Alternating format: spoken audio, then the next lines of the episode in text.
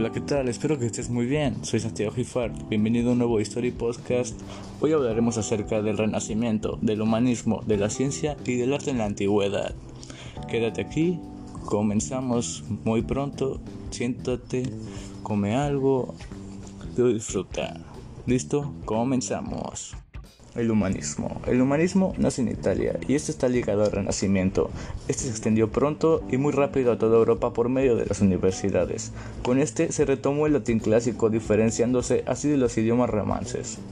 Lástima que al final muere el latín después de poco tiempo pero la nueva actitud del hombre frente al mundo se revela con sus actividades científicas, en la que se produce una verdadera revolución de trascendencia extraordinaria. Y tras todo esto, a los sabios y filósofos ya no se les considera indignos de realizar actividades prácticas y empiezan con todo esto a desaparecerse la tan dañina desaparición entre la relación técnica y entre la científica. Y aquí es donde empezamos a notar los diferentes personajes humanistas, como Dante Alighieri, revolucionario de la literatura humanista, como Maquiavelo, Lutero o Francisco Petrarca, quien fue un pilar para el humanismo. Ciencia. El desarrollo de la ciencia comenzó de la investigación, quien fue necesaria para un mejor conocimiento astronómico y lo facilitó a su vez.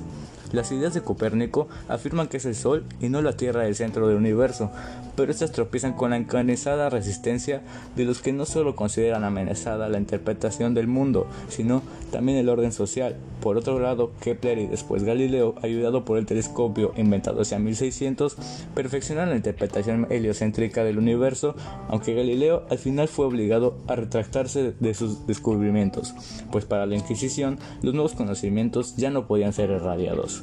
No todo fue sobre astronomía, pues mejoró mucho el trabajo de los metales. Con la invención del alto horno se descubrieron metales nuevos, se empieza a usar la hulla, además del carbón vegetal, para fundir los nuevos minerales. Y con todo esto y el abaratamiento del hierro, los adelantos de metalurgia, se facilitó la producción y se llevaron a cabo descubrimientos base para la química y por último, tras desaparecer el horror medieval, se avanzó extraordinariamente en la medicina y se inició el estudio de la anatomía.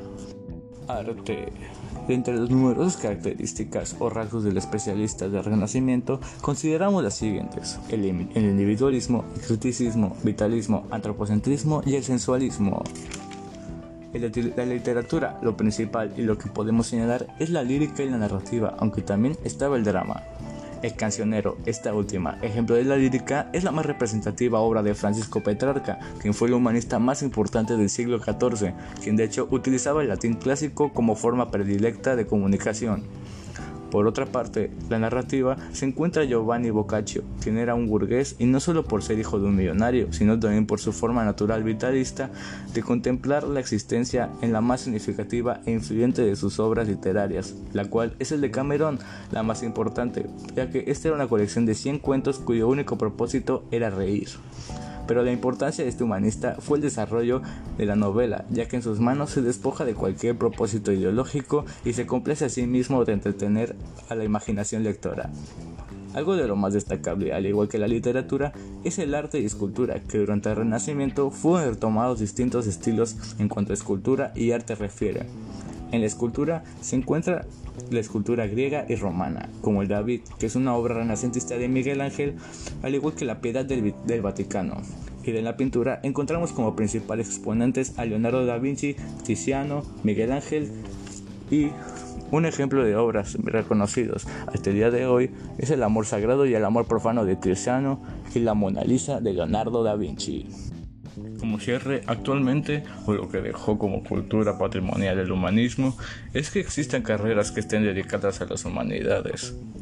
Hoy en día, el arte actualmente, la mayoría son piezas históricas que son reconocidas mundialmente como la Mona Lisa de Da Vinci o el David de Miguel Ángel.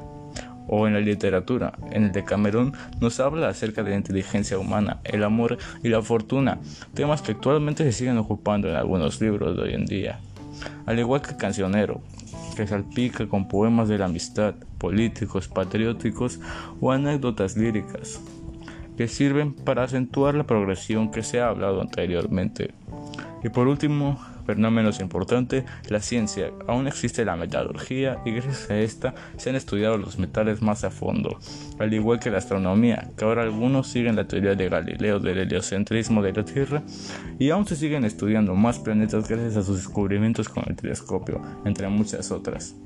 Se ha desarrollado aún más el estudio de la medicina y de la anatomía humana. Soy Santiago Giffard, muchas gracias por su atención y nos vemos en una próxima emisión de History Podcast. Muchas gracias.